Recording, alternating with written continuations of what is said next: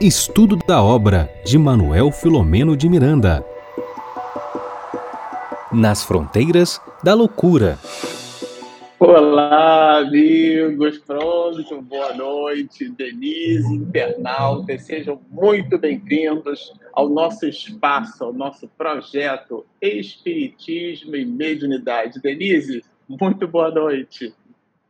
Olá, Marcelo, muito boa noite para você, muito boa noite para os internautas que nos acompanham ao vivo nesse 18 de julho e para quem vier nos assistir depois, né, Marcelo? Nós sabemos que muita gente assiste o nosso estudo de forma assíncrona, então um abraço para todo mundo que venha nos assistir posteriormente.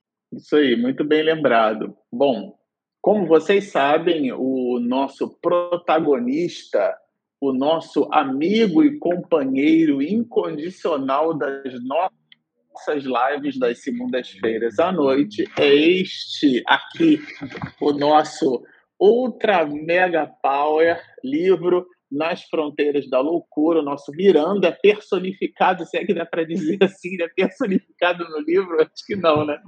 Mas está ele aqui, Denise com a sua versão vintage, sempre é, amplificando aqui as nossas possibilidades. Eu confesso a vocês que é sempre uma alegria quando a gente pode estar aqui juntos, comentando a obra, quando a gente faz os nossos estudos, né, Denise? É, a gente fica realmente, uhum. é, mesmo estudando Miranda, cada vez que a gente estuda mais, a gente se surpreende mais positivamente, não é isso? Isso, Marcelo, perfeitamente. Né? Eu, eu costumo dizer é, que o Filomeno Miranda consegue me surpreender sempre porque cada vez que eu vou lendo, vou aprendendo mais, vou achando as conexões do livro, dos personagens, e tenho um verdadeiro amor, um amor legítimo pelo Filomeno de Miranda. É um espírito a quem eu admiro verdadeiramente.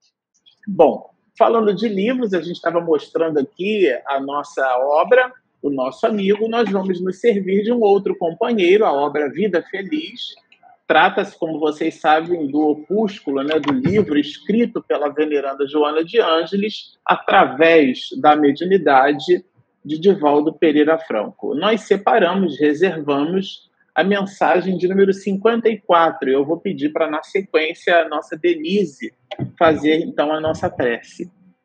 Diz-nos assim a entidade veneranda. Seja gentil e bondoso, sem te tornares servil. A humildade é uma virtude nobre que não convive com as situações vis. Íntegra, enriquece o homem de valores espirituais que o tornam forte na sua aparente fraqueza e poderoso na sua pobreza. Sócrates, Cristo e Gandhi são os exemplos máximos de humildade e os expoentes mais belos da evolução. Abatidos por homicidas loucos, preferiram morrer a ceder, permanecendo imortais na sua grande vitória. Vamos orar. Então, tocados pela profundidade e singeleza desse texto, que nos fala de humildade e de paz, elevemos o nosso pensamento a Jesus.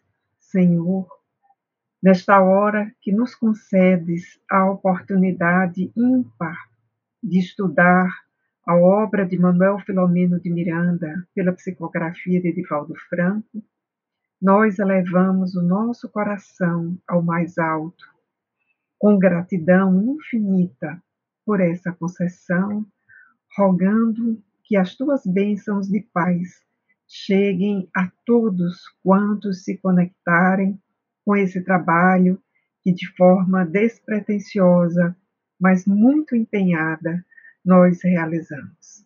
Envolve-nos em tua paz, hoje e sempre.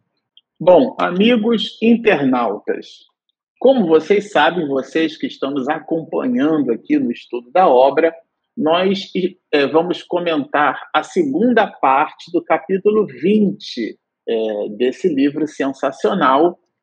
É, nós dividimos o capítulo 20 em duas lives. Então, na live de número 24, que foi a live anterior nossa, nós começamos a primeira parte do capítulo 20 e terminamos justamente no momento, no instante augusto, né, após ali as explicações que a Denise trouxe para a gente é, ao final do estudo, é, uma espécie de TVP, né? de terapia de vidas passadas, que o nosso doutor Bezerra de Menezes é, vai construir, vai, vai promover, vai realizar, e Miranda faz anotações muito singelas. Então, nós vamos aqui, é, eu vou colocar o protagonista né, da, no formato digital, tem esse aqui que é o analógico, e tem o digital. Deixa eu colocar ele aqui, que vai ficar bem mais fácil. Marcelo, enquanto você vai colocando aí, eu sei que é muita coisa para uma noite só. Eu vou fazer aquele Sim. papel da boa anfitriã, agradecer os nossos parceiros, né, ah. né? Que reproduzem a nossa live, isso é bem importante, abraçar a todos. E também aos nossos internautas. Nós já temos aqui internautas de várias cidades do Brasil Vou destacar aqui a Ângela, de Campos de Goitacazes, também a nossa Deise, aí, aí, aí do Rio de Janeiro, Deise Soares, a Joanice, que está em Aratuípe, na Bahia, e em nome desses, abraçar a todos, Marcelo, que nos acompanham nesse momento. Olha, você sempre me socorrendo, né? Mas vamos em frente. Bom, nós nos dividimos da seguinte maneira: é, aqui a gente vai dividir em três grandes blocos e eu vou comentar agora com vocês os, dos parágrafos 31 até o 39. Depois, a Denise vai comentar dos parágrafos 40 ao 47 e, e alguma coisa. Do, e o terceiro bloco, que vai do 48 até o 56, eu e a Denise nós comentaremos juntos, né? É, então a gente vai se dividir assim. Então, esse 31 ao 39 é onde eu comentei assim, brincando com vocês, né, a TVP, que é a Terapia de Vidas Passadas, que o Dr. Bezerra de Menezes vai promover é, na Jovem Noemi. Depois, a Denise, do o 40 até o 47, tem informações assim sensacionais sobre a trama, né? Então, o doutor Bezerra de Menezes, na forma como Miranda constrói o diálogo, é, apresenta para nós, porque é para nós, né? esse livro é um presente para todos nós. Então, ele apresenta as circunstâncias espirituais, isto é, o drama e, ao mesmo tempo, a trama, o que está do outro lado da cortina. Como é que esses personagens é, que estão conectados hoje estavam conectados no dia de ontem. E o motivo pelo qual todo aquele cenário da tentativa de suicídio, da traição, a dinâmica do presente, é, o que de alguma forma consegue é, sustentar, explicar ou esclarecer os entraves espirituais do dia de agora, fazendo uma análise desses mesmos personagens no dia de ontem. E a Denise vai fazer essa costura, que ela faz isso muito bem. Eu pedi a Denise para nos dar assim, um, uma aula, né, um banho de loja em cima desses personagens, porque é esse, são esses os parágrafos que vão nos explicar exatamente essa trama. E por último, não menos importante, o desfecho, é, dá para chamar assim de desfecho, que é a finalização é, que ela vai dos parágrafos 48 até o 56, e eu e a Denise a gente vai tentar fazer aqui juntos, né, um conjunto ali de observações sobre esse final. Bom, é, no episódio passado, a própria Denise já havia explicado para a gente, é, feito uma introdução, né, sobre, é, sobre justamente sobre essas forças, o cabedal de forças psíquicas do doutor Bezerra de Menezes. Então, aqui o Miranda até apresenta para a gente um texto usando uma expressão bem interessante, que ele chama de superior acuidade para quê? Para penetrar nos arquivos mentais dos espíritos. E nesse caso, esse espírito é a própria Noemi. Vamos lembrar que ela está em desprendimento parcial, ela não desencarnou, ela está num hospital, né, que a literatura espírita gosta, para ampliar o nosso vocabulário, de chamar de nosocômio, é um hospital. Ela fez uma, uma cirurgia, foi submetida a uma cirurgia pela tentativa de suicídio seccionando os pulsos. Então, é, essa é a condição em que a Noemi se encontra, o doutor Bezerra de Menezes está junto dela com Miranda, o pai. Esse é o cenário que nós estudamos. E agora, o doutor Bezerra de Menezes, que se fez presente, a Denise explicou isso na live passada, ele então busca, usando justamente esses recursos que Miranda pontua como forças psíquicas de ordem superior, ele busca pela acuidade moral dele, é uma espécie de sniffer, né, o que trabalha com, com sistemas de, de engenharia de telecomunicações, a gente, na nossa profissão, usa bastante essa expressão técnica, né, sniffer, que em inglês sniffer é cheirar, né, como se fosse um farejador, é, alguma coisa capaz de de obter detalhes de um sistema de informações, considerando o que pode medrar do nosso psiquismo que são as informações do ontem, a gente está aqui fazendo uma adaptação, né, um pouco acanhada, desse sniffer que é o Dr. Bezerra de Menezes, porque ele penetra nos escaninhos profundos do psiquismo da Noemi e ele, então, a convida a uma espécie de, de, de hipnose ou de transe sonambúlico, é, é, claro que essas expressões que eu estou usando são adaptações, né, para que a gente possa entender mais ou menos como é que se deu essa dinâmica, porque ele pede a ela para ela dormir, isto é, dormir em espírito. É, vejamos se você recorda. Então ele, ele cria ali uma espécie de indução é, penetrando no magnetismo, no psiquismo dela, pelo seu magnetismo, é, pelo tônus vibratório consistente do Dr. Bezerra de Menezes, e ele sugere a ela que ela durma e que ela sonhe com o passado. Mas não é um passado próximo, é justamente o passado de Portugal. Né? Aliás, aqui é uma aula de história. É, eu não vou nem entrar nos detalhes justamente da Revolução Portuguesa, que dá origem aonde esses personagens é, eles se dinamizavam. É, mas é, é, Portugal tem esse nome porque é a cidade do Porto, né? Ah, acho que acredito que a maioria saiba disso. Então, mas é Portugal de 1832 e ele é, é, quer extrair é, conciliábulo, ou seja, situações na verdade, são idiosincrasias, né? são encrencas do mês de outubro do ano de 1832. Ou seja, o que dá para a gente entender aqui não está escrito explicitamente, mas está escrito implicitamente que ele penetra os escaninhos profundos da alma dessa criatura, promove um processo de indução hipnótica e, ao mesmo tempo, telepática, visita nos escaninhos profundos desse espírito cenários de ordem espiritual do dia de ontem, e aí, quando eu falo do dia de ontem, a gente está aqui, vamos dizer assim, é, romanceando a expressão, né? porque aqui a gente viu que a obra da década de 80 desse século, e a gente está entendendo que trata-se do mês de outubro do ano de 1832.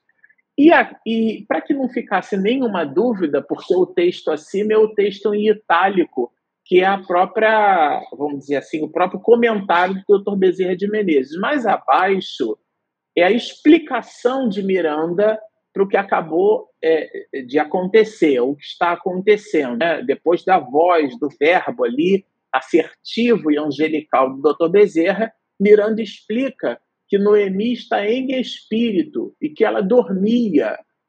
E, ao mesmo tempo, ela é, é, o texto né, trazido por Miranda sugere que as recordações a faziam estremecer, se agitar, como se ela tivesse num sonho. E, e, nesse sonho ela voltasse justamente a viver. Então ela traz ali da memória que ele coloca em itálico aqui memória anterior, isto é, a experiência do dia de ontem, dessa encarnação, e especificamente de outubro de 1832, todo aquele volume é, de acontecimentos, mas a carga emocional ju junto com a lembrança. Não é simplesmente a lembrança, como se fosse uma foto, até mesmo um vídeo, não. Junto com, esse, com essa lembrança vem, medra, né, a carga emocional. E, e isso se dá através de cenas. E aqui é bem interessante porque ele vai, né, é, é, eu chamei aqui de força psíquica do Dr. Bezerra, é, ele vai apontar assim: as cenas que lhe surgiam sob o convite do benfeitor, isto é, pela indução do Dr. Bezerra, agora vejam, que nos é, solicitou fixar-lhe o centro da memória, passaram a ser registradas também por nós. Isso aqui eu achei bem interessante, porque é como se fosse a captura de um download, né? como se fosse uma captura de um streaming. Vocês estão nos assistindo agora pela internet e a internet, esse tipo de transmissão, a gente chama ele de broadcast. Existe um outro tipo de transmissão que a gente chama de multicast e uma outra que a gente chama de unicast. A unicast é basicamente uma transmissão unidirecional, né? Onde, tem, onde você só tem uma origem e um único destino. Aqui nós temos uma transmissão é, broadcast. Nós temos múltiplas origens a Denise é, fala e é ouvida, eu falo e sou ouvido, e nós estamos em lugares diferentes nesse exato momento. Eu estou no Rio de Janeiro e a Denise está na Paraíba, e nós conseguimos falar é, simultaneamente, sermos ouvidos por vocês que estão nas mais variadas posições geográficas do planeta. Então, nesse momento, a forma como acontece o que medra do, da caixa mental e psíquica de Noemi é uma espécie de, de broadcast que consegue ser capturado, mas não livremente, mas a partir da acuidade psíquica daqueles que estão observando aquele streaming mental. Eu estou fazendo essas analogias não é para dificultar a, a, nossa compreensão, não, mas é para a gente ter uma ideia do, da quantidade de ingredientes que estão envolvidos nessa capacidade. É, o psiquismo dessa jovem, incitada, incitado esse psiquismo pela força mental do Dr. Bezerra de Menezes, faz com que ela medre, com que saia da sua caixa mental esses arquivos. É, esses arquivos eles possuem uma espécie de vida psíquica né? já que a tese de André Luiz chega a falar até em vibriões mentais. Então, aquilo é plasmado, mas aquela, aquele espectro de frequência, aquela energia, passa a ser registrada também quando ele diz por nós, é pelo pai da Noemi, pelo próprio Miranda, além, claro, do Dr. Bezerra de Menezes, que promovia a indução. Então, é, é um broadcast né, é, é, coletado ali por várias pessoas. Né? E, e, e, após a constatação dessa mecânica, é, ele então desdobra para nós é, o cenário, né, os detalhes do filme que se passou. Era, eles estavam então, ela, Noemi, né? Eles observam o que se passava com ela em outubro é, de 1832, numa noite fria e úmida, né, numa quadra de outono, e ele, e ele mapeia aqui para nós uma aldeia né, que ficava ali próxima, né, daí a expressão circunvizinhança. E um casarão, na verdade, muito bem cuidado, né, com vários cavalheiros. Então, o ambiente era um ambiente, vamos dizer assim, clássico. Né? É, e, e as pessoas que estavam ali, na verdade, estavam convergindo diálogo de vingança política. Aliás, quando eu olhei essa expressão vingança política, bastidores do ódio, tem todo um detalhe aqui de ideologia política. É, eu fiquei muito fortemente mesmo lembrando né, da, da, do cenário de hoje, né, das ideologias de hoje. E dentro desse composto, uma dama de menos de 40 anos sugeriu Aí, aí é onde entra o, o, o diálogo e depois a Denise, eu vou cavar esse pênalti aí, eu vou levantar essa bola, depois a Denise corta e faz o ponto. Raptemos a filha do infame. Vocês já vão entender que infame é esse. E façamo-lo sofrer com a perda, demonstrando ao bandido que nos infelicita que nesta terra há justiça. Então é a voz da mulher que deseja raptar uma criança, uma menina, a filha do infame, um homem. Referia-se à linda criança, vejam, de oito anos, né, aproximadamente oito anos. E esse clichê mágico, né, ele aparecia, né, essa recordação se desenha ao ponto de Miranda é, é, e o Dr. Bezerra, o pai de Noemi, é, eles poderem observar.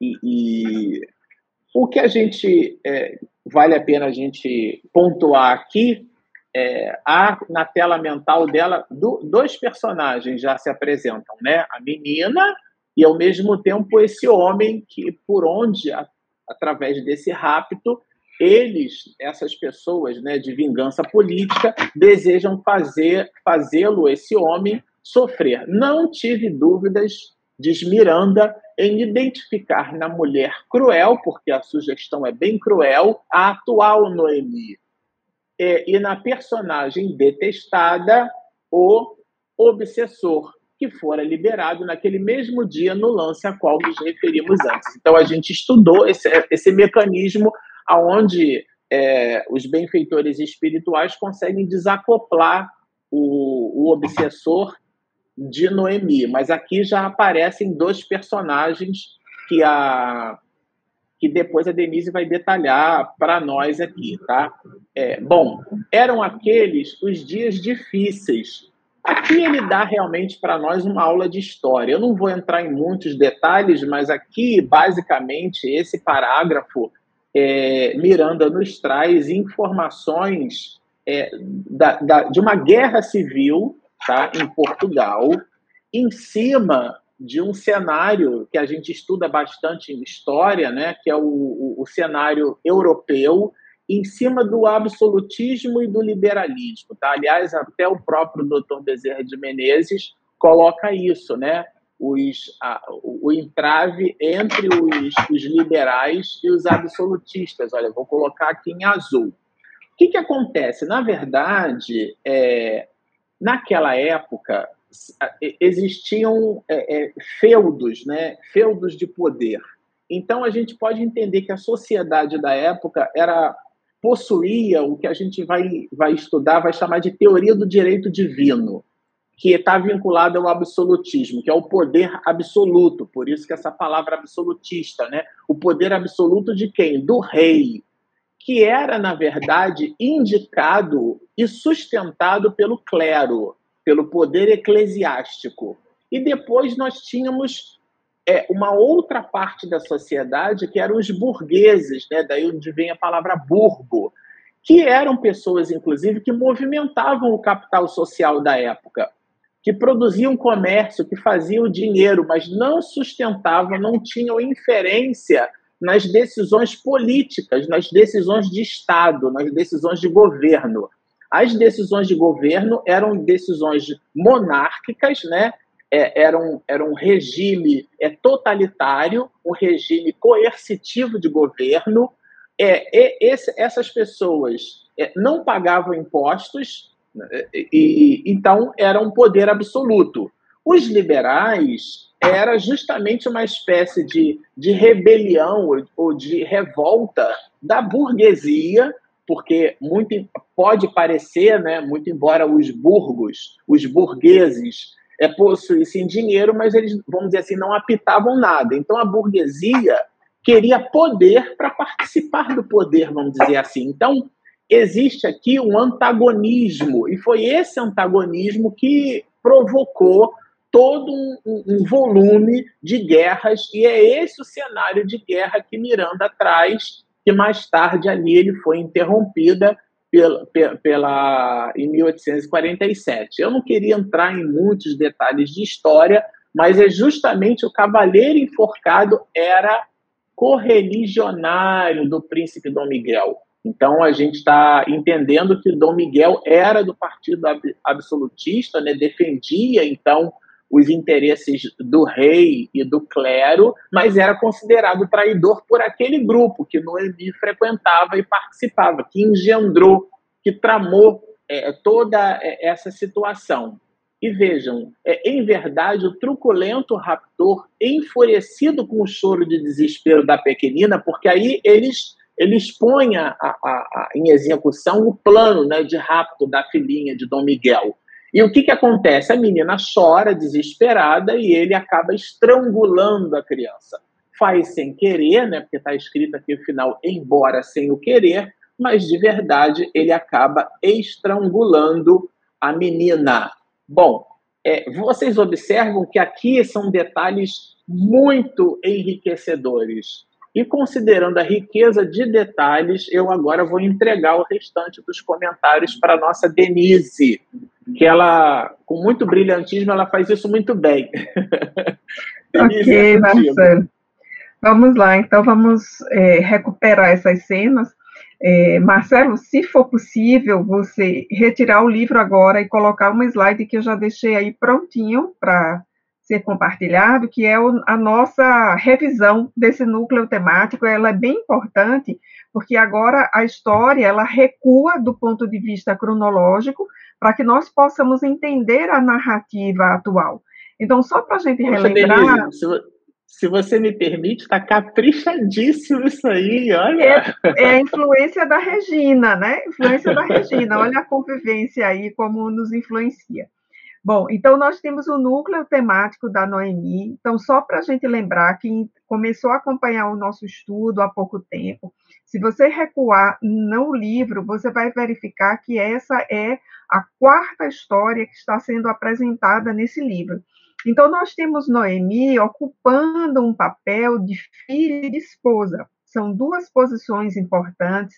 O seu pai, já desencarnado, é o doutor Arthur Figueiredo, que aparece como uma personagem importante nesse núcleo temático e dramático da Noemi, porque ele é um colaborador direto do Dr. Bezerra de Menezes e ele continuou com o vínculo paternal com a sua família, que ficou ainda na Terra, que é exatamente a Noemi e a esposa, que é, que é a Enalda.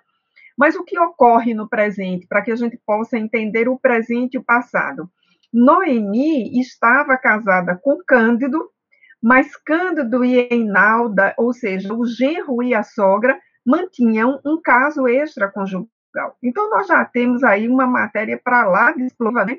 um núcleo temático que nem, nem precisaria recuar ao passado, porque nós já tínhamos aí muito material para entender o conflito dessas personagens recuando um pouco no passado, nós vamos entender melhor a origem desses conflitos. Então, é com interesse didático, acho importante sublinhar isso aqui, Marcelo, com interesse didático, que o nosso querido Miranda faz essa incursão no passado para revelar aos leitores, com nomes fictícios, evidentemente, essa origem é, dos dramas que Noemi acompanhava agora.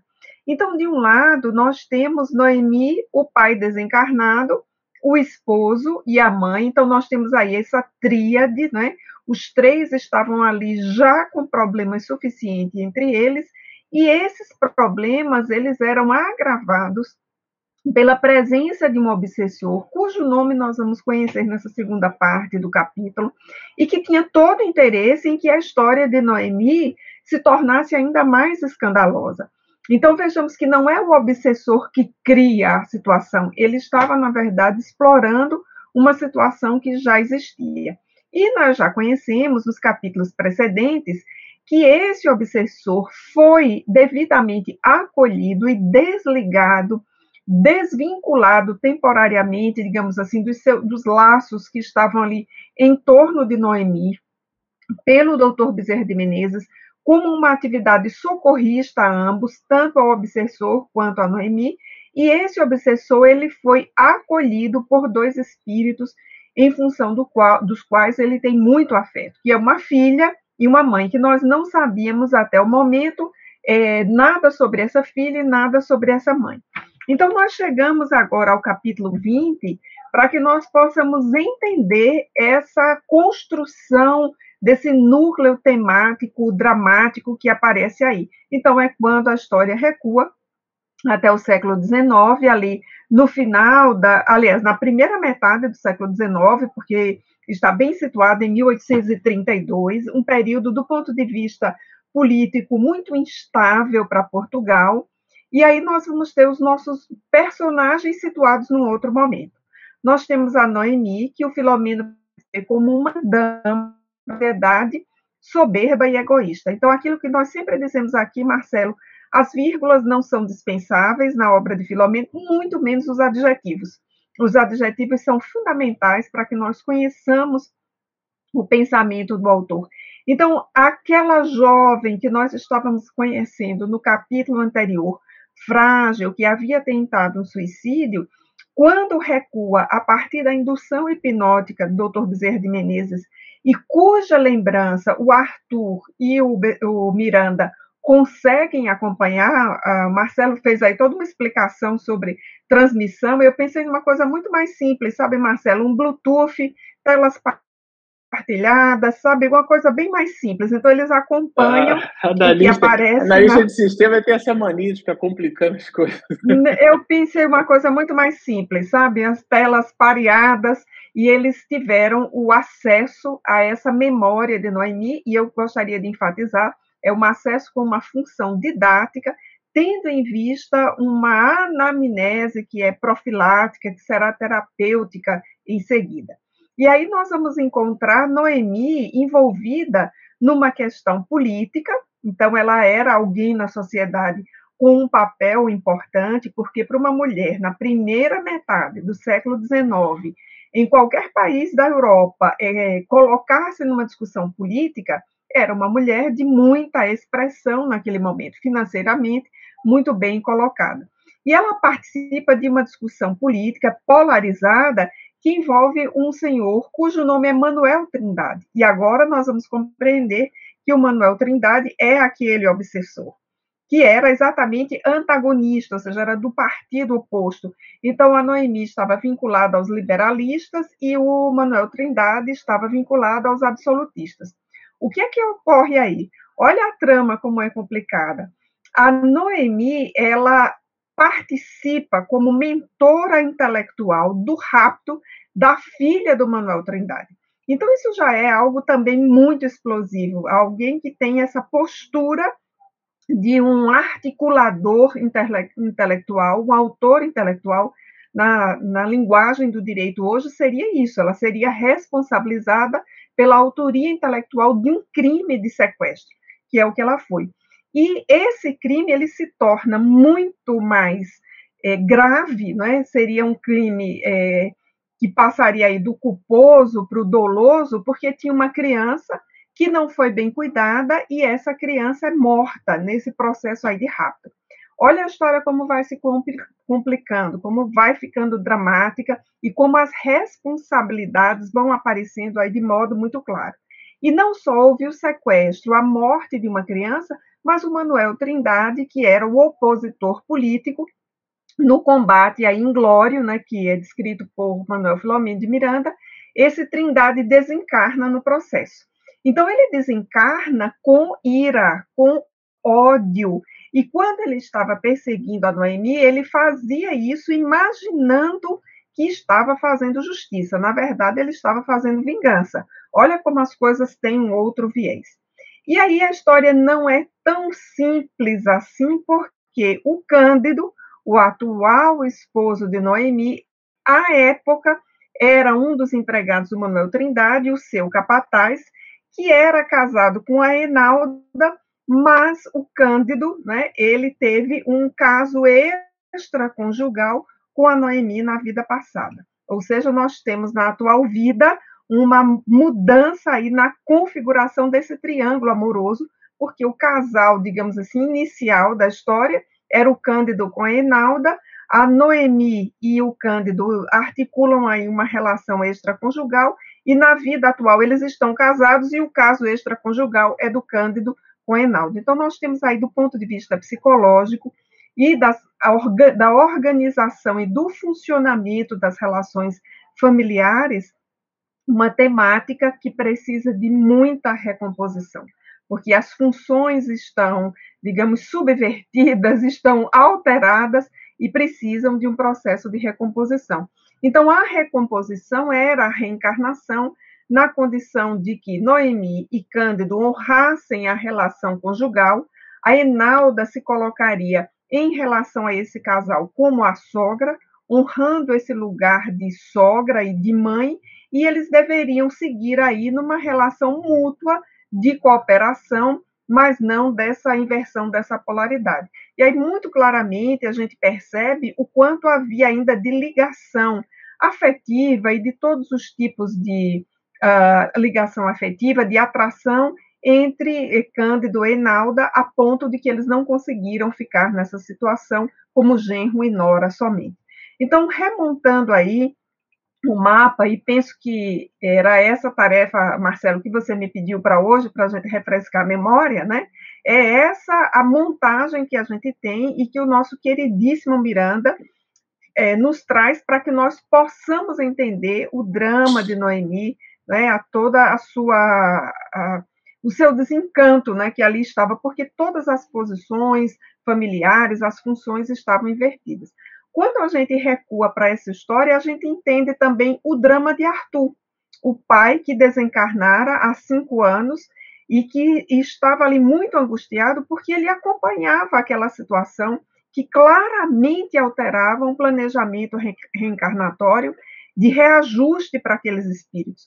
Então, hoje à tarde, quando eu reli o capítulo, eu fiquei pensando que o drama de Noemi também pode ser chamado de o drama de Arthur, porque ele acompanhava ali com muita aflição, com muita angústia. É Imagine você está vendo que aqueles seus amados, né, seus tutelados, são muito infantis do ponto de vista espiritual e que eles é, mergulharam fundo naquela sentença de Jesus: o escândalo é necessário, mas ai de quem o traga.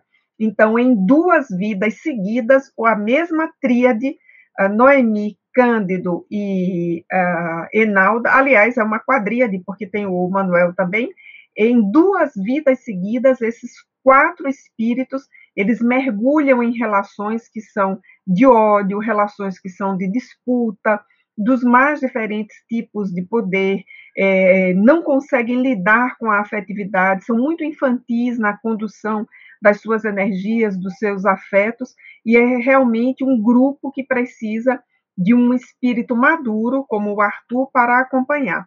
O Manuel Trindade já estava aí acolhido pela filha, aquela que fora raptada e morta, pelo espírito que havia sido a mãe do Manuel e, portanto, a avó daquela menina que nós vimos nos capítulos passados. Então, digamos, o Manuel estava assim acolchoado, né, é, entre dois espíritos que tinham por ele muita afetividade, porque para tamanho ódio, tamanho desespero, somente um amor na mesma proporção.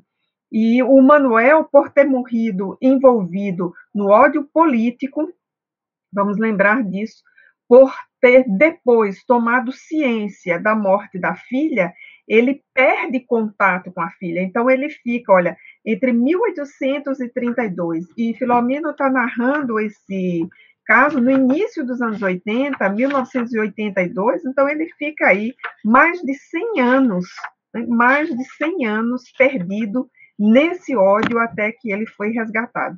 Então, se a gente avaliar a dimensão temporal, é muito tempo para um espírito estar odiando. E aí ele reencontra Noemi, né, nessa nova situação, e ele vai aí insuflar para que essa reconstrução familiar é, se desagregue. Então, quando a gente olha para as narrativas de Filomeno, a gente compreende uma noção de direito muito mais larga, porque o Manuel Trindade, ele tem lá a sua responsabilidade nessa tríade aí que envolve Noemi, Cândido e Enalda. E ele insuflou que aquele escândalo ocorresse. Então, ele não está ileso nessa situação. Poderia não ter se envolvido. E aí, Marcelo, a gente começa a tirar muitas lições da, da narrativa de Filomeno para os dias de hoje. Essa é a minha reflexão. Uh, por exemplo, aqui nós temos uma sinalização extremamente atual para as polarizações políticas. Eu traduziria isso aqui dizendo: o nosso queridíssimo Filomeno está dizendo cuidado, muito cuidado, todo cuidado, mais cuidado ainda. Não entremos na polarização política, o que não significa que nós vamos fechar os olhos, mas que nós tenhamos muito cuidado. A boca fala do que o coração está cheio, né? Onde está o nosso coração, aí está o nosso tesouro. Então, muito cuidado, porque olha onde Noemi terminou. O outro ponto, assim, a outra, acho que é o outro grande ensinamento que Filomeno traz é cuidado, muito cuidado porque muitas vezes o que nós descrevemos como justiça é vingança. Então, o que de fato é justo? E o outro item é também a partir de uma sentença de Jesus, cuidado, muito cuidado, dai conta da vossa administração. Porque o Manuel não tinha nada a ver com a administração do casamento de Noemi, de Cândido e de Enalda. E ele se misturou ali naquela história. Isso ocorre conosco quando a gente opina nas redes sociais, né, situações que não têm nada a ver conosco, aquelas situações em que nós nos envolvemos, eu sempre penso aquelas situações de lixamento, N pessoas se envolvem com algo que não tinham nada a ver inicialmente, se envolvem com um escândalo. Então, cuidado, muito cuidado, todo cuidado é pouco, porque nós precisamos cuidar daquilo que é a nossa administração. Então, o capítulo é extremamente atual. Ele recua para 1832 e nos dá lições muito atuais. E aí, nós acompanhamos a partir desse parágrafo 40 até o 47, né, que eu já fiz aí todo esse resumo, um, um olhar do nosso queridíssimo é, Manuel Filomeno de Miranda, que vai nos revelando através dos adjetivos os conflitos psicológicos de cada um desses personagens. Então, no parágrafo 42, para quem estiver nos acompanhando, é, vejamos que ele nos diz, está um pouquinho para trás, Marcelo. Aliás, está aí, pode, pode deixar aí. Esse parágrafo que diz assim: não se houvesse ela imiscuído nos ódios políticos e a muitas dores teria se poupado. Olha o recado aí, claro, ó não se houvesse ela imiscuído nos ódios políticos e há muitas dores teria se poupado. O recado é exatamente cuidado com os ódios políticos. Nós vemos isso nos jornais todos os dias, então essa lição não é para Noemi, essa lição é para mim, essa lição é para nós, né? E aí nós vamos é, observar, né, a consequência desses ódios políticos. O Manuel foi vitimado na luta, foi vencido pelo ódio que o cegou. Então, ele não foi vencido pela luta política. Isso é importante destacar. Ele foi vencido pelo ódio. E ele ficou cego, lutando desde então por vingança. Aí, na sequência, nós temos esse contraste, não é? A filhinha liberou-se da situação e cresceu em espírito, aguardando com a avózinha o momento que só agora se deram em bênçãos lenificadoras. É claro que há uma justificativa para essa morte aí tão difícil dessa filha que não vem aqui, não é? Esse arquivo não é aberto aqui, fica só o link aí dizendo, mas o link não está ativo para nós. O link só estaria ativo, acho, para o doutor Bezerra de Menezes, né? Não está para nós. Na sequência, e o Marcelo pode nos passar a página aí, vejamos que é, a, as afirmativas, né, a partir dos adjetivos sobre Noemi, que já destacamos. É, dama de prestígio na comunidade, enviuvara, herdou uma propriedade que se considerava um expressivo latifúndio. Então, a pergunta que nós podemos fazer é o, qual era, de fato, a motivação da luta política com a qual Noemi se envolveu? Era uma luta em função do povo ou era uma luta em função da defesa do seu expressivo latifúndio? Então, o que há de egoísmo e o que há de altruísmo na luta de Noemi é, na vida anterior. E depois a definição que o nosso queridíssimo Filomeno traz para todos nós, ela era uma dama soberba e egoísta e terminou por seduzir o capataz de suas terras, que provinha da região montanhosa de Vila Real. Então, veja que a situação aí, ela envolve é, a Noemi em duas situações na mentoria do rapto da filha do Manuel Trindade e depois no envolvimento com o seu próprio capataz, que é o Cândido, e aí ela desarticulou um lar, um matrimônio que estava lá consolidado. Então, quando nós olhamos para Noemi agora, aquela imagem da jovem frágil, triste e sofredora é um, apenas uma imagem, uma face que esse espírito, tão comprometido como todos nós somos, apresentava na sua é, lista, né, na sua uh, vasta, vasta coleção aí de situações a ressarcir e a reparar. E esse é, então, o resumo das vidas passadas que envolve esses personagens. Nós podemos passar, portanto, para o final desse capítulo, ouvindo aí as é, recomendações do doutor Bezerra de Menezes. Né? Ele, ele conseguiu é, destacar que as leis divinas reuniram todas as personagens do velho drama no cenário do mundo a fim de que se elevem pelo amor e resgatem delitos perpetrados. Traduzindo aqui, Marcelo, o resumo da ópera, não há vítimas nessa situação.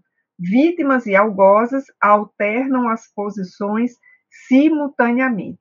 Mas o que é que ocorreu? Eles complicaram a situação e foram levados à compulsória do sofrimento em expiação oportuna, através da qual se reeducarão, crescendo para o bem. E aí, só para eu concluir minha fala aqui, passar para o Marcelo comentar algo mais desse final, vejamos que ainda o doutor Bezerra de Menezes vai instruir, dizendo para ela, e nós podemos ouvir isso para nós, né? Portanto, minha filha, nenhum rancor, é, que é cultivo de urze na terra do coração, nem programação de vingança, que constitui intoxicação venenosa a longo prazo. Então, nós temos aí duas definições, Marcelo. Se perguntássemos, né, se fosse uma prova aqui uh, do livro, o que é rancor para o doutor Bezerra de Menezes? A resposta é: é o cultivo de urze na terra do coração, ou seja, tá, o rancor é como se estivéssemos cultivando espinhos no coração. E o que é vingança? É intoxicação venenosa a longo prazo. Então, aquele que está pensando na vingança, na verdade, está se enganando porque está se envenenando. E na sequência, nós temos a definição de perdão. O que é perdão para o doutor Bezerra de Menezes? O perdão incondicional e a irrestrita confiança em Deus tornam-se alavancas impulsionadoras dos atos a serem vivenciados doravante.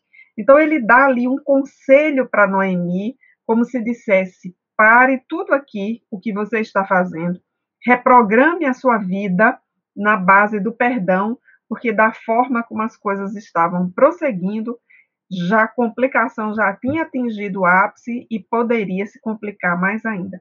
Então, é o paternal, amoroso, bondoso é, doutor Bezerra de Menezes aconselhando Noemi a mudar a sua leitura daquela situação que era tão complicada.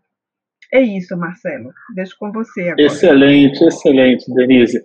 Eu queria, eu queria continuar contigo aqui, agora a gente explorando juntos alguns dos aspectos finais aqui do capítulo 20.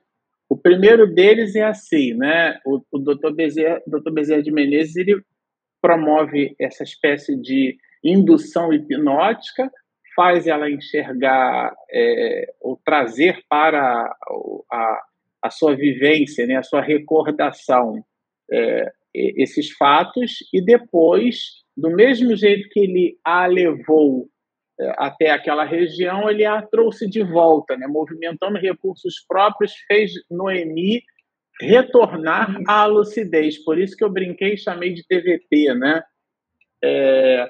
E aí, depois disso, uma das coisas, Denise, que me chamou bastante atenção, eu queria dividir contigo aqui a, a a, a tua opinião e a gente conversar sobre esse tema é assim. No início, ela apresentava uma certa revolta, né? E o pai dela uhum. até conversava com ela, lembra? É, Lembro. Não foi sim. isso? E depois que o Dr. Bezerra de Menezes promove é, é, essa espécie de lembrança, na verdade, uma vivência, né? É, é, ela, quando retoma a lucidez, olha o que, que Miranda aponta que a moça não ocultava a preocupação, ora diferente, quer dizer, ela volta com um estado diferenciado, parecia mais serena. É interessante isso, né? Quer dizer, uma vivência justamente num, numa situação que foi ela quem promoveu, que eventualmente poderia, a gente poderia imaginar que isso pudesse de alguma forma aturdir. É claro que o Dr. Bezerra de Menezes vivenciou, ele escolheu, eu fico imaginando, a gente não tem nem muita ideia, né, Denise, de como é que, como é que foi isso, né? A gente sabe que aconteceu.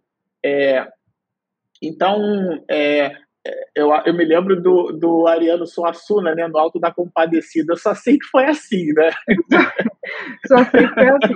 Marcelo, eu acho que é muito importante destacar também a situação que a Noemi vive, assim, e por que que ela parece mais serena? Porque ela teve a oportunidade de olhar a própria história um pouco desconectada da própria história, na condição de participante. Né? Então, quando o doutor Bezerra de Menezes promove a lembrança da vida passada que está íncita nela, como a minha está íncita em mim, a sua está em você, a de cada um está dentro de si, e essa lembrança vem sob a supervisão do doutor Bezerra de Menezes, com um interesse que é didático e um interesse que é ao mesmo tempo terapêutico, atinge-se o objetivo que era trazer mais serenidade porque o objetivo era dizer, ó, você não está sofrendo à toa. Traduzindo, é, se tivesse que colocar uma legenda, era assim, olha, Noemi, tudo que você está sofrendo não é sem motivação. Você articulou essa história. A história do passado só está voltando, e como são todos infantis, espiritualmente imaturos, não conseguiram é, manter ah, nas atuais funções reencarnatórias. Então, a história virou, né? Ela voltou a ser é. o que era no passado, porque não estava resolvido lá. Então, para mim, fica muito a lição da importância da resolução, de fato, dos conflitos. E aí, é, esse caso de Noemi, ele me ensejou muitas reflexões no sentido de que, quando possível, quando possível, quero deixar bem destacado aqui, quando possível, é importante que a pessoa saia do ambiente tóxico, que é o que vai acontecer com ela. E saindo daqui, é. para onde irei? Né? Porque se ela Isso. voltasse para aquela casa com aquele esposo cuja relação estava desgastada, né? não havia mais uh, uma possibilidade nesse momento de recomposição.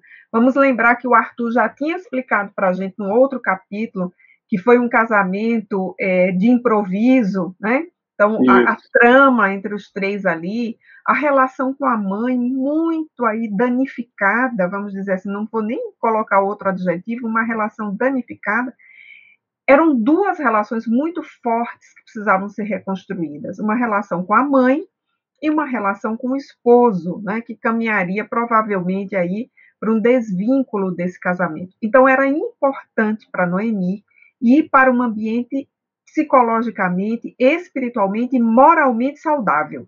E, aí e é interessante, tinha... né, Denise, que ela faz esse movimento na pergunta, né, para onde irei? Ela sai Isso. desse processo de hipnose e já traz uma reflexão com uma visão de futuro, né?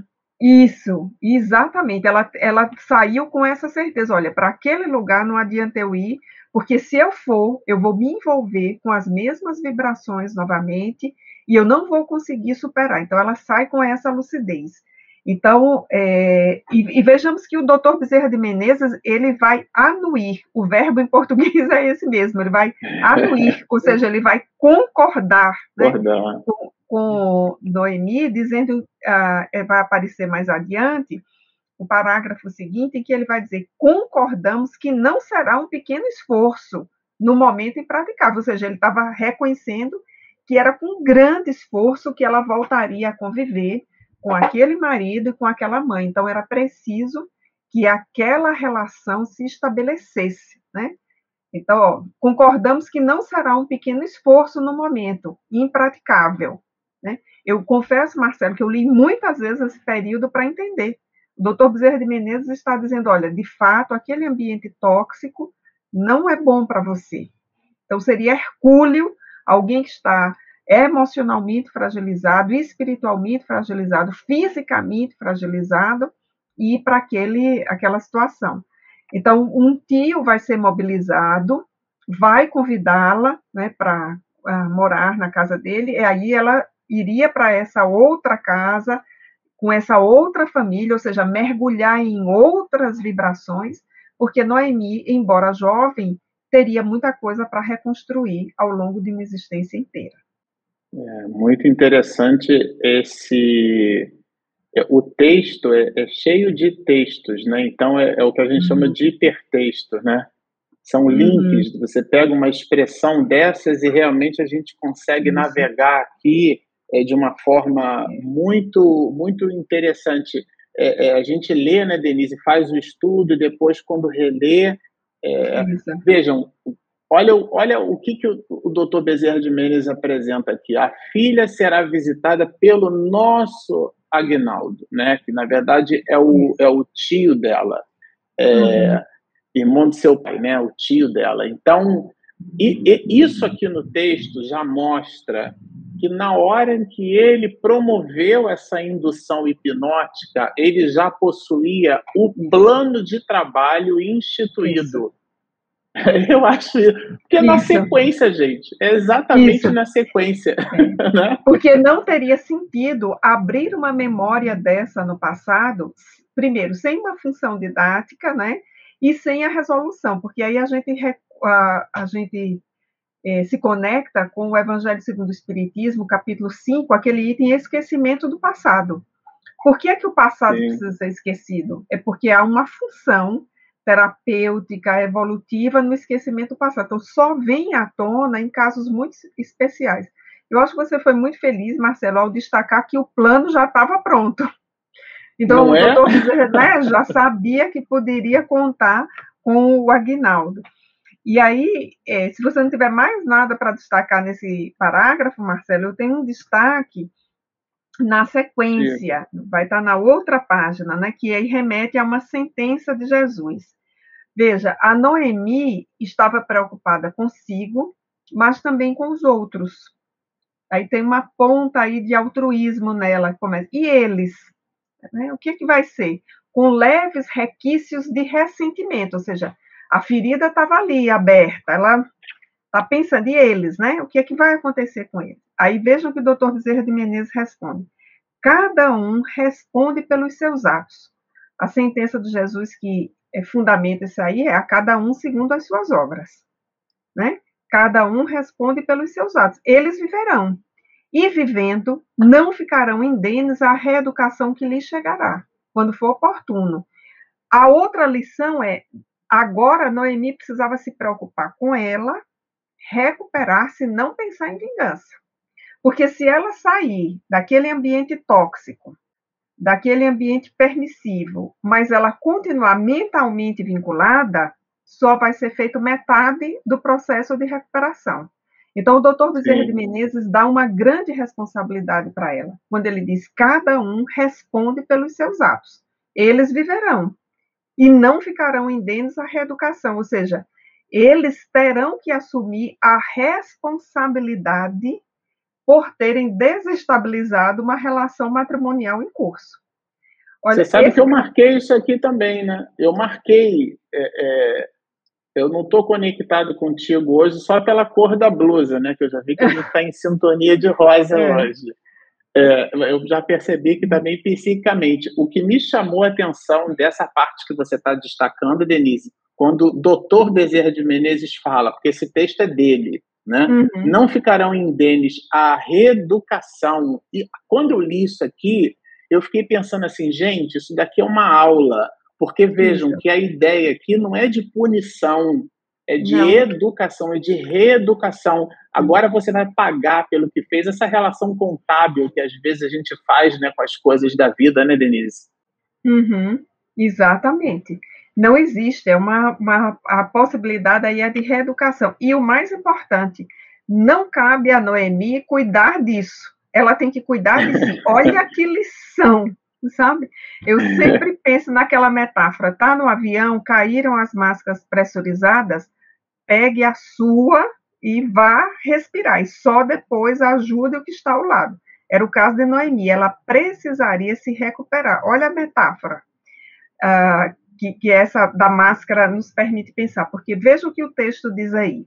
Agora repouse e prepare-se para recuperar a saúde e superar todos os problemas que são sempre desafios para todos nós, que devemos transformar em lições vitoriosas para resolvê-los. Durma em paz e acorde depois sem revoltas. Então a vida para Noemi não seria fácil na sequência, mas naquele momento ela era uma paciente convalescente.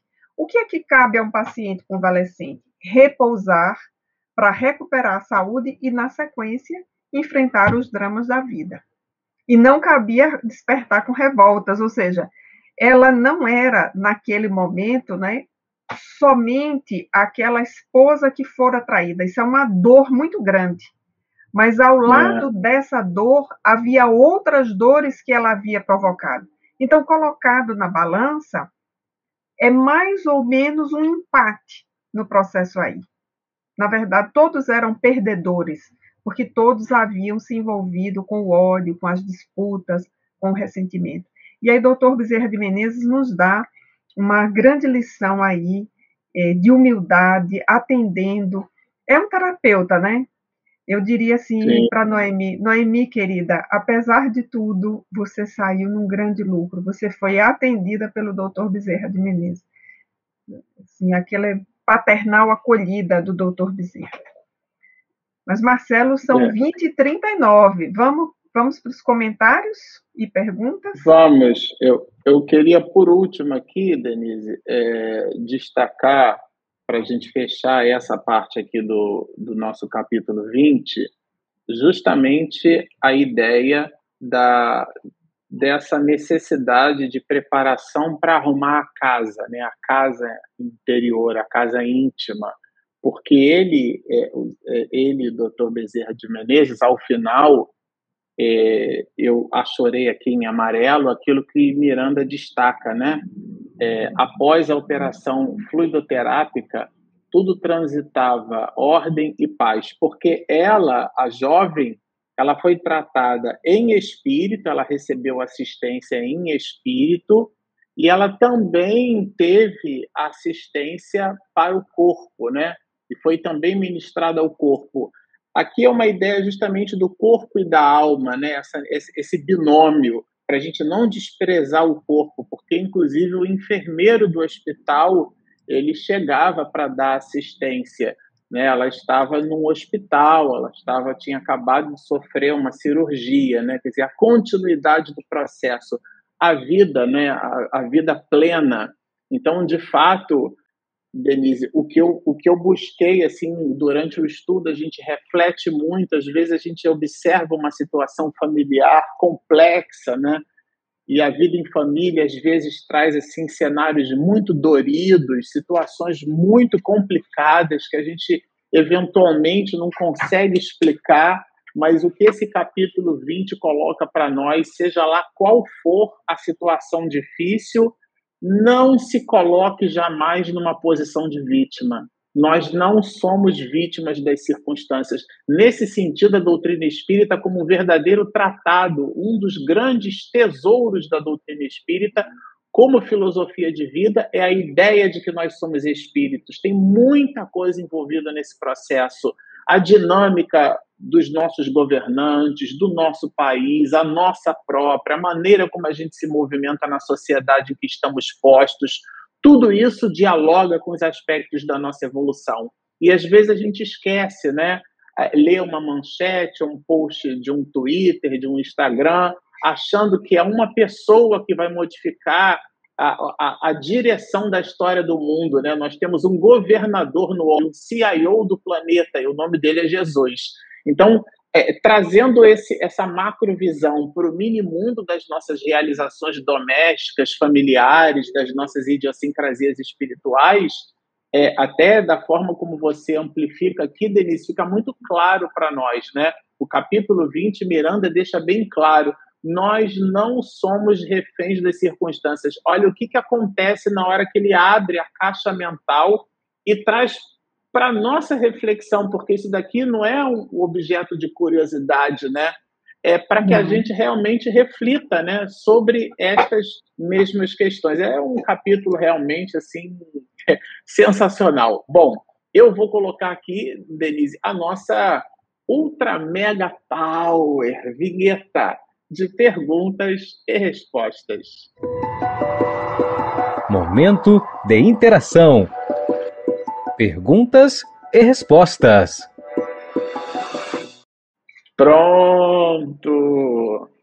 Então lá vamos nós. Deixa eu aqui. Tem alguns comentários, tá? Que eu separei aqui para nós.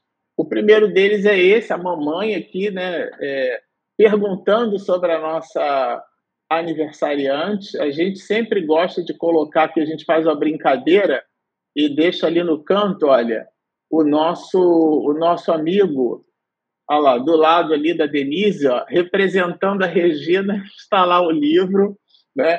E a Regina hoje, como eu anunciei na live passada, faz aniversário, ela está impossibilitada de estar conosco aqui, está nos acompanhando no background aqui, manda um beijo, um abraço, um carinho de vocês. E a mamãe lembrou, né? Além da mamãe, a Frida também lembrou. Boa noite, bom estudo, parabéns para Regina. Tem um comentário também do Anderson que eu achei bem interessante. Olha, neste grupo é, de estudar, né, aprendemos história, filosofia, tecnologia e espiritismo. é bom demais. É, e, e, representando aqui na noite de hoje, Denise, todos os nossos internautas, o nosso companheiro, amigo, né, o nosso Tiago Aguiar, presidente da FEA, né, Federação Espírita Amazonense, está aqui com a gente. Manda um abraço carinhoso dos, dos amigos, dos amigos do verde, dos amigos da floresta, né, para você, Denise, para Regina e, e para nós. A mamãe comenta do trabalho didático que você fez, Denise. É, eu, eu fiquei também, mamãe, sempre que a Denise faz essa essa abordagem, né, traz ali para a gente a trama, o drama, conecta os personagens. É, eu li o capítulo e disse, nossa, é isso mesmo, então é assim, né? então é espetacular o trabalho didático que a Denise Dino faz. É, e aqui eu vou fazer um parênteses e depois eu fecho ele rapidinho. Eu me lembro, Denise, que o Divaldo, uma vez, numa conferência, nós gravávamos, eu não sei em que pedaço desse país, meu Deus, a gente estava. Mas eu lembro que eu estava atrás de uma NX5 gravando o Divaldo e, de repente, ele falava sobre essas questões né, de elogiar as pessoas. E eu sei que ele fez um gracejo, né? Pode bater palma, e de repente o auditório inteiro né, começa a bater palma para o Divaldo. E é claro que e ele sempre redirecionou essas palmas para Allan Kardec, para Jesus. Aqui, na verdade, quando vocês nos agradecem, é um combustível amigo, né, Denise? Mas eu sempre faço questão uhum. de mencionar. Bom, vem uma pergunta aqui agora da Maria, que eu acho que é, eu vou passar ela para você, olha. É possível um espírito encarnar no seio de uma família com a qual não tem compromisso kármico? Oi, Maria, muito boa a sua pergunta. Eu acho que faz nos conectar bastante com o capítulo que nós estamos estudando. E nós poderíamos até responder assim, Maria: em tese, sim, é possível.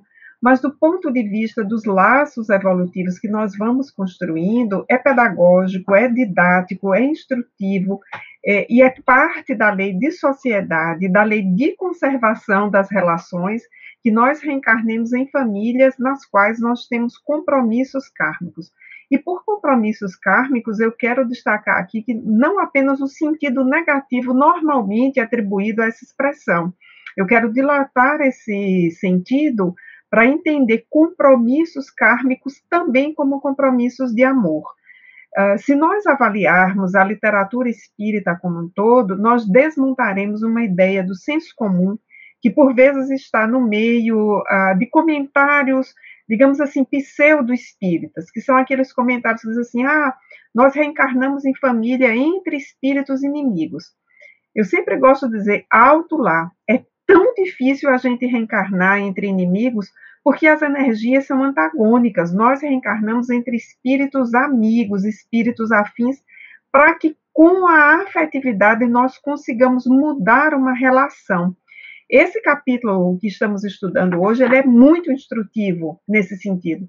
Vejamos, a Noemi estava reencarnada numa família uh, com a qual ela tinha muitos laços de afetividade. muitos laços com o pai e muitos laços com o Cândido, que estava na posição de esposo. Não obstante, eles não conseguiram manter essa posição de marido e mulher e houve esse triângulo aí com a sogra. Então vejamos se Noemi tivesse reencarnado com Manuel Trindade. Não seria possível. Acho que o capítulo é, né, o capítulo é muito é, é, muito bom para a gente exemplificar essa pergunta da Maria. Veja, não seria possível ainda para Noemi e Manuel reencarnarem nem como irmãos, nem como marido e mulher, nem como companheiros de trabalho, porque o antagonismo entre eles era muito grande. Onde é que Noemi reencarna? Numa família com a qual ela tinha laços de afetividade. A Enalda não era de todo um espírito estranho para ela, era um espírito que ela conhecia desde uma outra existência, mas que não havia sabido construir esses laços de afetividade. Então, nós vamos sempre reencarnando nesses grupos, né? É a chamada parentela espiritual e a parentela corporal, que Allan Kardec traz também no Evangelho segundo o Espiritismo, Maria. Eu sugiro que você possa procurar no Evangelho essa, essa temática porque eu acho que vai te ajudar a entender melhor esse assunto. Ótimo. Tem um comentário aqui de um internauta que eu acho que vale a pena a gente destacar sobre a, a posição né, de um aqui do Anderson, né? O Anderson ele fala assim: em um ambiente de guerra, o melhor a fazer é sair. A personagem fez o correto. É, o Anderson comenta isso. Acho que foi a propósito do, do esclarecimento, né, Denise, que você isso. trouxe, né? Isso, né? Aquela, você quer comentar? É, posso, posso comentar, sim, Marcelo. Você pode completar também. É, aquela ideia de um ambiente é, tóxico. É, hoje isso, essa expressão está muito comum, já ela já é quase do senso comum. Todo mundo consegue compreender quando um ambiente é emocionalmente tóxico, é moralmente tóxico, que era também o caso da Noemi, espiritualmente não estava mais aí com essa toxina toda, porque o, o grande obsessor ali tinha sido afastado, mas era triplamente um ambiente insalubre do ponto de vista das emoções. Vejamos, havia um casal ali né, em duelo, havia um outro casal numa relação ali é, extraconjugal, então vejamos o quanto as emoções estavam complicadas. Do ponto de vista moral, havia uma ruptura de procedimentos éticos ali na família, e do ponto de vista espiritual, nós tínhamos a situação protagonizada pelos três, explorada espiritualmente, né? porque aí outros espíritos também se aproveitavam com certeza dessa situação. Estou aqui lembrando de outros exemplos da obra de Filomeno. Então, a recomposição ali seria difícil. E aí vejam como Deus é misericordioso. Noemi estava nessa situação inteira, engendrada por ela e pelos familiares ali na atual existência, mas havia o plano B, que era o tio. Né? Então, essa possibilidade de ela ser socorrida e ser levada para a casa do tio e poder ali se recuperar fisicamente, emocionalmente, moralmente, né? Organizar moralmente a sua situação, continuaria como esposa, essa situação, esse vínculo seria desfeito ou não, como é que seria essa recomposição? De todo modo, ali a, a, o marido e a esposa, é, o esposo e a esposa precisariam discutir com muita calma, com muita tranquilidade essa relação. É, a, eram ambas escandalosas, né? A tentativa de suicídio, a relação extraconjugal, ou seja, um não estava ali a ponto de é, apontar o dedo para o outro. O Arthur disse isso muito claramente para Noemi no início do capítulo, né? Quando ele diz, não sei o que era, é, acho que acho que a expressão é, não sei dos três qual estava em situação. Achei. Não lhe poderia dizer quem ah. está mais errado entre os três. Essa é a frase, né? Então vejamos que havia ali a possibilidade de Noemi sair para se recuperar. Isso é misericórdia divina, porque outras pessoas vivem esses dramas e as suas relações não permitem ainda sair. Não permitem ainda sair. Não que a misericórdia não exista, mas não é possível ainda para aqueles espíritos se desconectarem. E para esse caso aqui era possível, sim, para que houvesse a recomposição. Ótimo.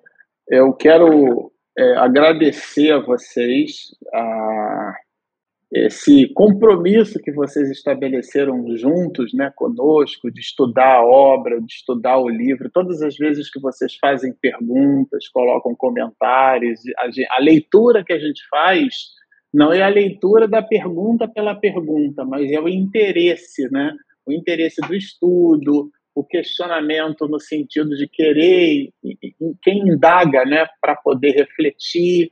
Então, nesse sentido, é, estamos conectados mesmo né, no ideal de serviço. E a proposta é, do nosso trabalho aqui é nos convidar a todos para o, a, o privilegiar a leitura do livro espírita, privilegiar o estudo. É, é uma atividade que a gente considera é, primordial, fundamental. Né? Nos dias de hoje, nos dias da pós-verdade, né?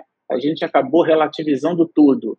Então, nesse sentido, o objeto das nossas atenções é buscar na fonte honesta, sincera e consistente o que representa essa obra, esse tipo de fonte, é, comentários nessa direção. Vocês observam que a gente, todos nós aqui, nós temos o cuidado, a Denise, a Regina, nós, o Bernardo, quando está com a gente, é, o cuidado de buscar na referência, quer dizer, no texto, a gente até entrega esse texto um pouco com o nosso colorido. Por acaso, até eu e a Denise, a gente está de rosa hoje, né? O colorido é rosa. Mas esse colorido a que eu me refiro, claro, é outro, né? É, é o, o tom da nossa emoção, da maneira como a gente faz a leitura, mas isso não nos exime de trazer a honestidade do conteúdo para reflexão, porque ele não nos pertence. Então, é, gosto bastante de parafrasear Platão quando ele diz né, que a gente deve é, se preocupar transformar doxa em episteme, quer dizer, opinião em conhecimento. Então, nesse sentido, esse é um pouco do trabalho que a gente faz aqui. Mergulhar no livro e não é eu acho, né? Uma vez o Divaldo, numa conferência, numa dessas aí, muitas que a gente gravou ao longo dos anos, foram mais de 10 anos, sabe, Denise, em atividades de comunicação social espírita pelo país. Então, é, na época, desde a época que o Nestor Mazotti idealizou a primeira web TV espírita do Brasil e do mundo, que era a TV SEI, depois foi transformada em FEB TV, naquela época nós já éramos voluntários. Então, o que a gente transmitiu de evento espírita pelo país aí, nossa, a gente perdeu a conta. E numa dessas conferências, o, o Divaldo dizia o seguinte: ninguém acha nada, já está achado na uhum. codificação, é só ir lá e ler o texto.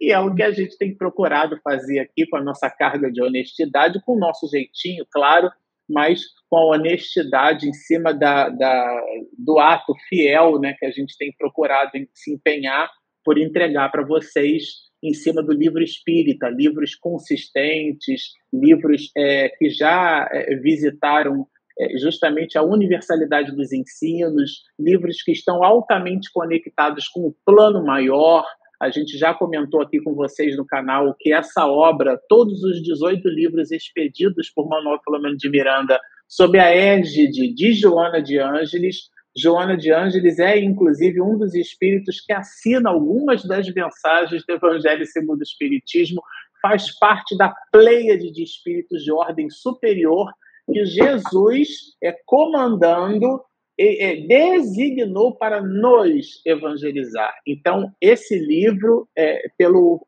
pelo valor ampliado que a gente já se permite ter da proposta de evangelização dele para o mundo, é com esse respeito que a gente entrega esse conteúdo, em carinho, é, é, pelo carinho que a gente tem pelo autor espiritual e também a você, internauta, que está aqui conosco. Bom, é sempre ao final dos nossos estudos a gente faz aqui a, a nossa, a nossa lembrança, né? É, sempre. Se você nos assistiu até aqui, né? Porque pode, você entregou o conteúdo, a gente entregou o conteúdo, você está com a gente até aqui. Gostou do que ouviu? Gostou dos comentários da Denise? Gostou da, da, da forma como a gente é, trouxe o trabalho? Mas você ainda não se inscreveu então, por favor, clique ali embaixo e inscreva-se. Do lado tem o sininho. a gente também tem um aplicativo, ele é gratuito, está disponível na Google Play e também na Apple Store. O que é que significa isso? Se você tem, por exemplo, Android, você consegue baixar o nosso aplicativo, não paga nada por isso. Quem paga somos nós. Se você tem iOS, você consegue baixar o aplicativo, o telefone da Apple. E o interessante do aplicativo no telefone, né, no smartphone, é que a gente diz assim, né? É, você tem todo o conteúdo nosso na palma da sua mão. Então, tudo, tudo o que a gente faz, a gente transforma em podcast. A Regina faz esse trabalho, né, silencioso, mas ele é muito efetivo. Então, ele vai ficar registrado no aplicativo, todas as nossas lives, essa live, todo o conteúdo nosso, do canal, fica todo ele concentrado nesse aplicativo. Então, você baixando o app, você pode nos acompanhar é, das mais variadas formas. Tem gente que, que, sabe, Denise, que faz o Cooper de manhã cedo e bota ali o podcast, fica é, ouvindo os comentários dos estudos que a gente faz juntos aqui. Então, realmente é uma benção. Fica aí a dica é, para vocês. Na quarta-feira próxima, a gente vai dar prosseguimento ao estudo do livro dos médios. Nós já estamos entrando ali no capítulo de número 29, é a quarta temporada nossa. Então, a gente já está se aproximando do final do livro, né, porque é um livro de 32 capítulos.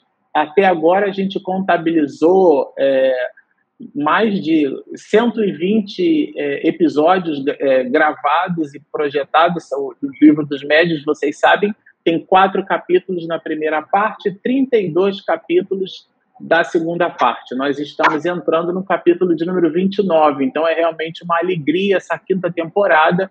Nós estaremos juntos agora, quarta-feira, é, continuando com o estudo da obra.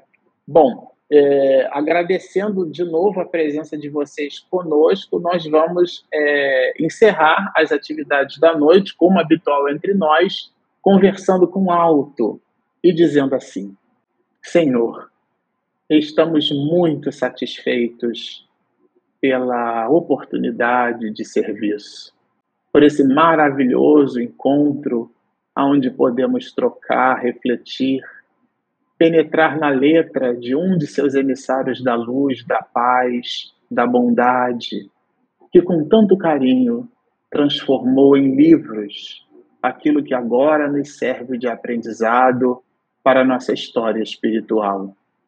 Abençoa, Senhor, ainda que carregados de imperfeições, já estamos absolutamente convencidos de que Tu és o caminho, a verdade e a vida.